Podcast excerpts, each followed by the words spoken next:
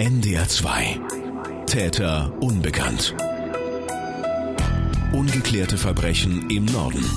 Der Fall Inka Köntges. Von Anouk Scholen und Thomas Ziegler.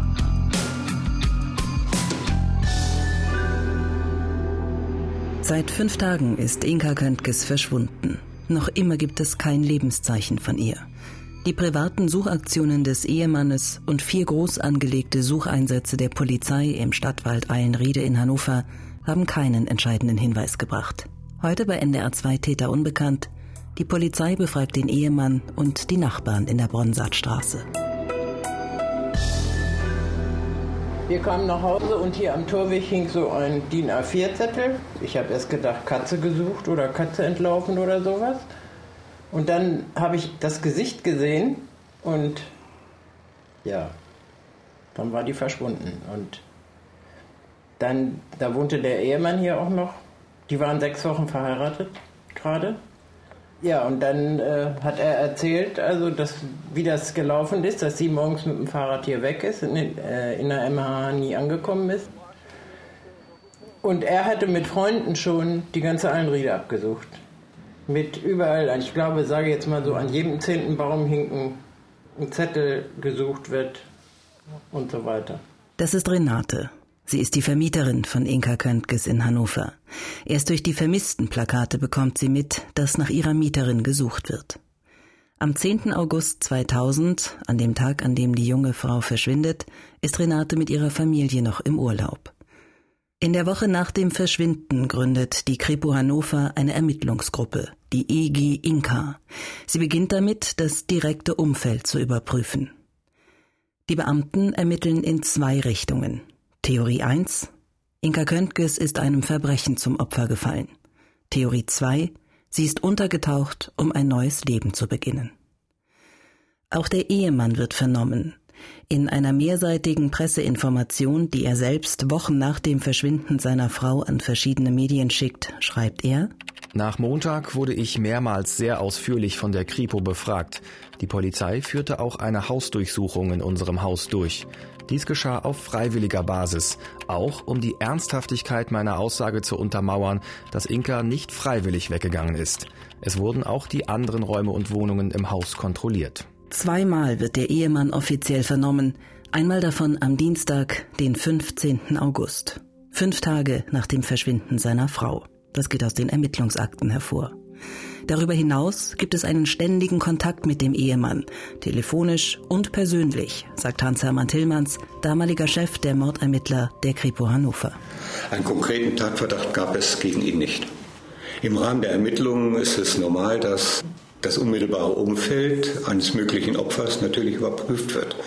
Und das haben wir auch bezüglich Herrn Köntges gemacht. Es haben sich aber äh, keinerlei Anhaltspunkte ergeben, die nun darauf hindeuten würden, dass er in irgendeiner Form etwas mit dem Verschwinden zu tun haben könnte. Weder aufgrund der Ermittlungen noch aufgrund von Aussagen aus dem Bekanntenkreis von Inka, äh, von den Eltern äh, oder aus irgendeiner anderen Ecke. Er ist schon geschildert worden als eine Person, die Inka gut tat, die gut für ihr ganzes Wohlbefinden war und er ist nicht aggressiv beschrieben worden, sondern nur fürsorglich für sie. Der Ehemann überarbeitet das Vermisstenplakat, ergänzt es um eine Fotomontage des Fahrrads, mit dem Inka am Tag ihres Verschwindens unterwegs war. Außerdem fügt er die Information hinzu, dass seine Frau möglicherweise eine Armbanduhr mit einer Mondanzeige getragen hat. Und eine Belohnung wird ausgesetzt. 20.000 Mark für Hinweise, die zum Auffinden von Inka Köntges führen. Das Geld stammt nicht nur von ihm, auch die Eltern und Schwiegereltern steuern etwas dazu bei. Der Ehemann will die Suche auch auf das Internet ausweiten. Heute eine Selbstverständlichkeit, vor 15 Jahren im August 2000 eher ungewöhnlich. Er wendet sich an die Internetfirma, bei der seine Frau in den letzten Monaten gejobbt hat.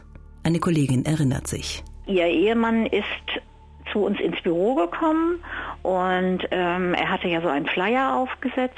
Ich glaube, am Anfang hatte er sogar auch angerufen so und hat ähm, uns eben darüber näher informiert und äh, hat dann eben mit mit meinem Kollegen zusammen eben dieses ja diesen Aufruf oder was auch immer im Internet gemacht. Das haben die beiden sich dann aufgrund dessen, dass eben jemand diesen Flyer gemacht hatte, äh, haben die gesagt, okay, dann machen wir eben sowas auch nochmal im Internet. Es entsteht eine Suchwebsite, eine Online-Version des vermissten Plakats mit einer ausführlichen Personenbeschreibung von Inka Köntges, einer Aufzählung der Kleidung und Gegenstände, die sie am Tag ihres Verschwindens vermutlich bei sich hatte. Ebenfalls zu sehen eine Karte der Eilenriede mit möglichen Wegen und dem Treffpunkt, an dem der Zeuge die 29-Jährige am Morgen des 10. Augusts gesehen haben will. Wer Hinweise hat, soll sich an die Polizei oder den Ehemann direkt wenden.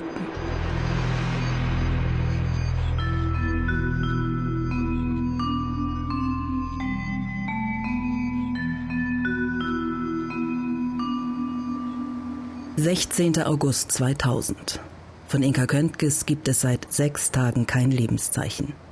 Die Polizei beginnt, die Nachbarn in der Bronsartstraße zu befragen. Mein Kollege Thomas Ziegler und ich treffen uns 15 Jahre später, im Frühjahr dieses Jahres, mit Vermieterin Renate. Sie bittet noch ihre Freundin Else dazu. Else und Renate wohnen seit mehreren Jahrzehnten in der Bronsartstraße. Ende April dieses Jahres sitzen wir mit den beiden Frauen im Wohnzimmer von Renate. Else erzählt uns, wie das damals war, als die Polizei kam und die Nachbarn befragt hat.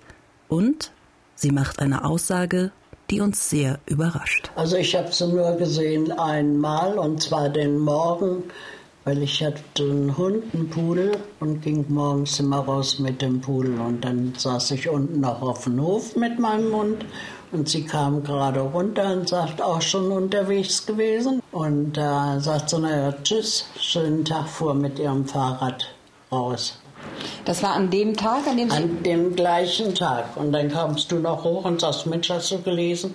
Da das ich, war aber später. Ja, ich sage, du, die habe ich doch den Morgen wegfahren sehen. Aber wir haben das erste Mal heute äh, gehört, dass, ich, dass sie jemand noch an diesem selben Tag gesehen hat. Also ja, das, also äh, ich habe sie morgens wie sie weggefahren ist. Also das die Uhrzeit? Ich saß da mit Max noch auf dem Hof. Halb acht bist du immer Ja, ja, immer um halb acht sowas. Ne?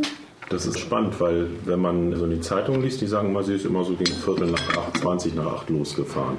Wenn Sie aber jetzt sagen halb acht, halb dann ist das... sowas muss es gewesen sein. Denn ich bin ja früh, Max ja, ja, hat sich ja, ja gemeldet und dann bin ich runter als erstes. Ja. Und dann los, also halb acht, dreiviertel acht, ich, Uhrzeit weiß ich nicht genau, möchte ich mich nicht festlegen. Ja. Aber so um die Zeit war es. Else ist sich sicher. Sie hat Inka Köntges an diesem Morgen im Hof des Hauses getroffen und kurz mit ihr gesprochen. Nach dem Polizisten in der Eilenriede wäre Else eine zweite Zeugin, die überzeugt ist, die junge Frau am Tag ihres Verschwindens gesehen zu haben. In den Ermittlungsakten, soweit wir sie kennen, ist das nicht vermerkt. An Elses Aussage gibt es zwei Details, die uns stutzig machen. Das eine, hat Else die junge Frau tatsächlich am Morgen ihres Verschwindens gesehen oder verwechselt sie die Begegnung mit einem anderen Tag? Das andere ist die Uhrzeit. Inka Köntges Ehemann sagt bei der Polizei aus, sie hätten am 10. August 2000 noch zusammen gefrühstückt. Als er gegen kurz nach acht das Haus verlassen habe, sei sie noch in der Wohnung gewesen. Wenn Else sie vor acht im Hof gesehen haben will, passt das nicht zusammen. Wir haben im Laufe unserer Recherchen immer wieder die Erfahrung gemacht, dass Gesprächspartner sich nicht mehr an alle Details erinnern, dass manchmal Tage durcheinander geworfen werden oder zeitliche Abläufe auf einmal anders erscheinen. Kein Wunder nach 15 Jahren. Überprüfen Sie sich selbst. Überlegen Sie mal spontan, was Sie am Donnerstag letzter Woche gemacht haben. Wann sind Sie aufgestanden? Wann haben Sie das Haus verlassen? Mit wem haben Sie an dem Tag gesprochen? Was haben Sie zu Abend gegessen?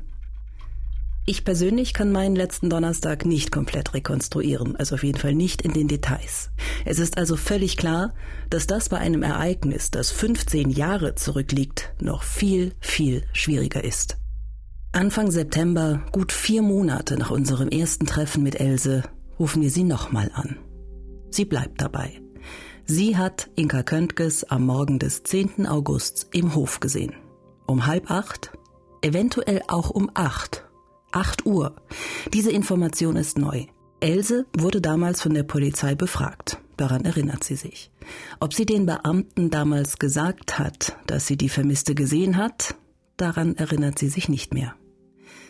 Bei manchen Gesprächspartnern haben wir die Erfahrung gemacht, dass sich im Laufe eines Gesprächs Daten verschieben oder auf einmal Erinnerungen auftauchen, die den Ereignissen einen neuen zeitlichen Rahmen geben. Wir versuchen es ein drittes Mal. Anfang Oktober ruft mein Kollege Thomas Ziegler Else erneut an. Sie haben ja gesagt, dass Sie die Inka Könkes am Morgen ihres Verschwindens gesehen haben.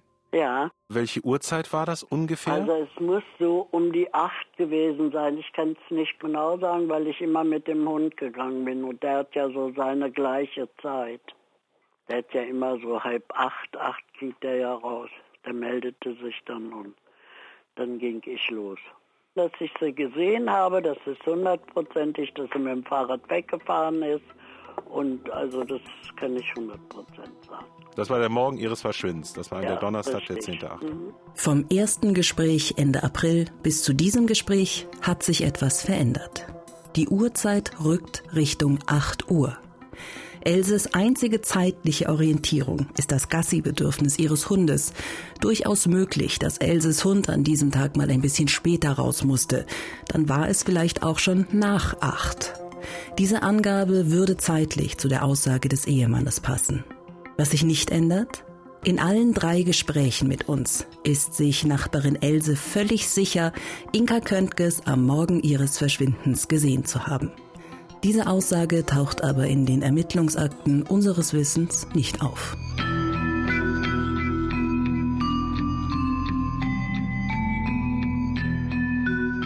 Vor allem die direkten Nachbarn der Köntges sind wichtige Zeugen für die Polizei. Das junge Ehepaar hat im ersten Stock des Hinterhauses gewohnt. Gegenüber Peter ein etwa 50-jähriger Mann. Er lebt allein. Bevor der Ehemann nach der Hochzeit einzieht, kümmert sich Peter ab und zu um Inkas Katze Sweetie. Er hat einen Wohnungsschlüssel und füttert die Katze, wenn die Nachbarin mal nicht da ist. Im zweiten Stock, direkt über dem Ehepaar Köntges, hat eine junge Familie ihre Wohnung. Anna, ihr Mann und ihr Kind. Gegenüber von Anna wohnen Frank und seine damalige Freundin. Die Polizisten waren an mehreren Tagen im Haus, sagt Frank. Ich habe so das Gefühl, dass das ein paar Tage gewesen wäre, dass die ja dass die dann erst nach ein paar Tagen gekommen wären und dann haben die eben ja uns, die wir damals dort gewohnt haben, gefragt, ja, alles Mögliche gefragt. Die ganze Wohnung, sind in die Wohnung reingekommen, waren im Keller, haben sozusagen das ganze Haus von oben bis unten angeguckt, haben uns irgendwie so, na, wie das halt so im Film dann ist, so ausgefragt, was wir wann gemacht haben und so. Oder was wir gesehen haben, wie die Leute gewirkt haben auf uns und so weiter. Also bei uns sind die zwei Beamten, das war ein Mann und eine Frau, die sind reingekommen. Oder vielleicht war es erst nur eine Frau und ein paar Tage später kam noch mal jemand anderes vorbei oder die, da kamen die zu zweit dann vorbei und dann haben die bei uns, also bei uns haben die gefragt, ob sie in alle Zimmer reingucken dürfen und haben überall mal reingeguckt. Die Polizisten interessieren sich natürlich vor allem dafür, was den Nachbarn an den Tagen rund um den 10. August aufgefallen ist. Hier die Erinnerung von Anna, die damals in der Wohnung direkt über dem Ehepaar Köntges gewohnt hat. Damals war meine Schwester zu Besuch bei uns. Ich weiß es nicht, welcher Tag das war, äh, ob das Donnerstag war. Keine Ahnung, welcher Tag war den 10. August. Das war ein Donnerstag. Das war Donnerstag. Sie hat gemeint, dass am diese Nacht hat sie irgendwelche Stolpereien gehört über die Treppe. Inka Köntges ist am Donnerstagvormittag das letzte Mal gesehen worden. Welche Nacht meint die Schwester mit dieser Nacht? Die Nacht von Mittwoch auf Donnerstag oder von Donnerstag auf Freitag. Ein ganz bedeutender Unterschied. Wir rufen Annas Schwester an. Da sie nicht mit ihrem richtigen Vornamen genannt werden will, nennen wir sie Tanja. In einem ersten Gespräch am Telefon ist Tanja sich hundertprozentig sicher, dass sie die Geräusche in der Nacht von Mittwoch auf Donnerstag gehört hat. Die Geräusche sollen direkt vor der Tür des Ehepaares gewesen sein. Tanja will auch gehört haben, dass die Wohnungstür auf und zugegangen ist. Irgendwann nach Mitternacht. Das passt nicht mit der Aussage des Ehemannes zusammen. Der hatte bei der Polizei angegeben, dass er und seine Frau in der Nacht von Mittwoch auf Donnerstag gegen 21 Uhr ins Bett gegangen seien und spätestens gegen Mitternacht geschlafen hätten. Wir wollen es genauer wissen. Tanja und ihre Schwester Anna stammen beide ursprünglich aus Polen. Beide sprechen sehr gut Deutsch. Wir wollen aber trotzdem sichergehen, dass es nicht eventuell ein Verständigungsproblem gibt. Zusammen mit einer Kollegin, die Polnisch als zweite Muttersprache hat, fahren wir zu Tanja nach Hause und fragen sie erneut nach den Geräuschen. W tej nocy to było coś takiego, takie osoby wychodziły, nie? A, To no. było takie, Ono, szura, takie szura. szuranie. Tanja steht auf, wischt mit dem Fuß über den Boden und sagt, es ist so gewesen. Ein Schlurfen von mehreren Personen. Und später ist jemand die Treppe runter und schnell wieder hochgelaufen. Es ist eine Holztreppe gewesen, deswegen konnte man alles hören. Sie hat im Wohnzimmer geschlafen, von da aus hat man alles im Treppenhaus und auf der Treppe gut hören können. Ähnlich wie auch bei Else fragen wir auch bei Tanja mehrfach nach und hoffen, dadurch Erinnerungsfetzen wach zu kitzeln, um die Ereignisse zeitlich genau einordnen zu können. Es geht um die Uhrzeit. Nach Mitternacht hat sie die Geräusche gehört. Ja, es war ein Schlurfen. Ja, es waren mehrere Personen. Unsere polnische Kollegin malt einen Zeitplan auf. Donnerstag. Freitag. Wann genau hat Tanja die Geräusche im Treppenhaus gehört? Sie beharrt darauf. Es war die Nacht von Mittwoch auf Donnerstag. Das würde allem widersprechen, was wir bisher über die zeitlichen Abläufe rund um den 10. August gehört haben. Nach der gefühlt 35. Nachfrage macht Tanja einen neuen Zeitbezug. Ja, es war die Nacht von Mittwoch auf Donnerstag und dann? Tak. Das war Nacht vor y, y, die Mutter ist gekommen Donnerstag. Ja, ja, ja. Donnerstag Nachmittag, die Mutter ist gekommen. Mutter und Donnerstag. Dank dieser Aussage können wir die Ereignisse zeitlich wieder zuordnen. Die Eltern von Inka Köntges haben sich in der Nacht von Donnerstag auf Freitag auf den Weg nach Hannover gemacht. Ein Treffen zwischen der Mutter und Tanja kann also frühestens am Freitag stattgefunden haben. Die Nacht, die Tanja als Nacht von Mittwoch auf Donnerstag abgespeichert hat, kann also nur die Nacht von Donnerstag auf Freitag gewesen sein. Die Geräusche, die sie gehört hat, kamen entweder vom damaligen Ehemann, der ja noch in der Nacht nach seiner Frau gesucht hat, oder vielleicht auch von den Eltern, die in der Nacht angereist sind.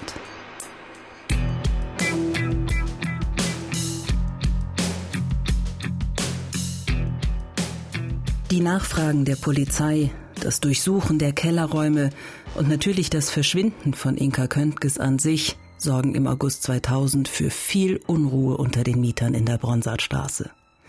Sie tauschen sich aus und berichten sich gegenseitig von den Dingen, die ihnen aufgefallen sind.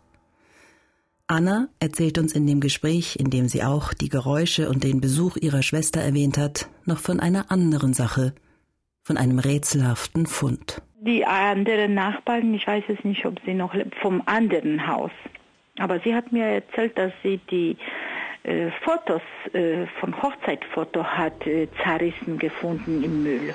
Weiß ich noch, da waren so eine kleine Bänke und da haben wir uns beide gesessen und sie hat mir über die Fotos gesagt, dass merkwürdig ist, dass die Fotos jetzt so im Müll waren. Aber das musste auch nicht sehr lange sein, das war noch warm, da war bestimmt nicht, nicht lange nach dem Verschwunden. Zerrissene Hochzeitsfotos des jungvermählten Ehepaares im Müll? Darauf können wir uns zunächst überhaupt keinen Reim machen. Die von Anna erwähnte Nachbarin ist leider vor ein paar Jahren verstorben.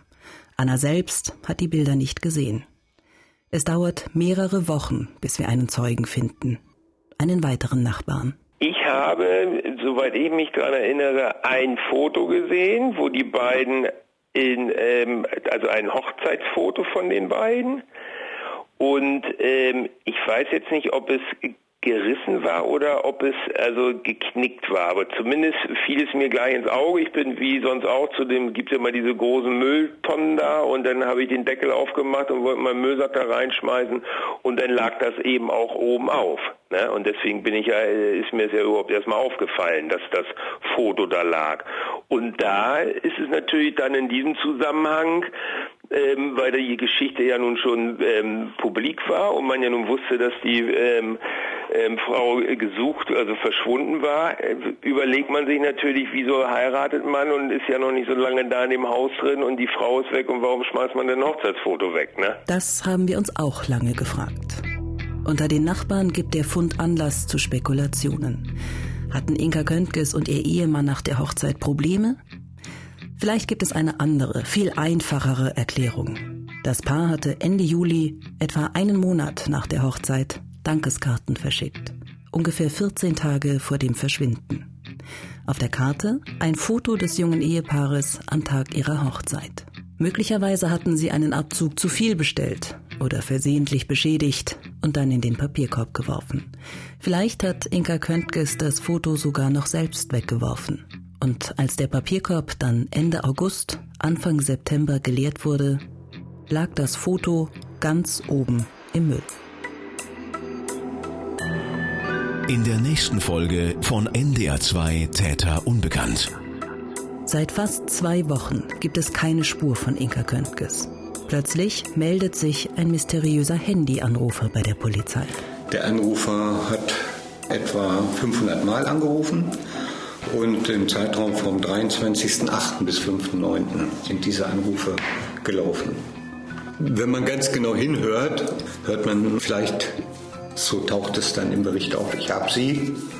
Dadurch entstand ja erst die Verbindung zu Inka Könkes und man meint auch gehört zu haben, getötet. Man muss aber sagen, dass alles sehr, sehr undeutlich ist und es ja auch immer verhältnismäßig kurze Gespräche waren. NDR 2 Täter unbekannt. Ungeklärte Verbrechen im Norden. Der Fall Inka Köntges. Immer dienstags ab 19.05 Uhr. Zum Nachhören auch als Podcast. Haben Sie Hinweise zum Fall Inka Köntges, Fragen oder Anregungen zur Sendung? 0800 11 77 22 0 oder per Mail an täterunbekannt.ndr2.de. NDR 2 Täter unbekannt von Anouk Scholen und Thomas Ziegler. Produktion Michael Woddo.